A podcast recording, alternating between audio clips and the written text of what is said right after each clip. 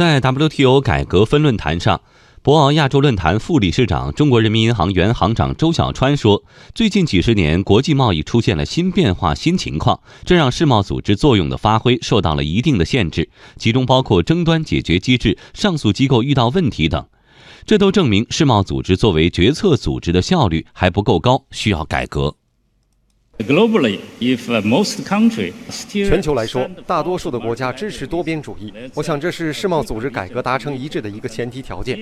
如果一两个大的经济体还是坚持采用单边主义的做法的话，它签署很多的双边自贸协议，把它作为未来贸易体系的主要组成部分的话，那么我觉得世贸组织的改革就会遇到很多的挑战和困难。Facing a big challenge and difficulties.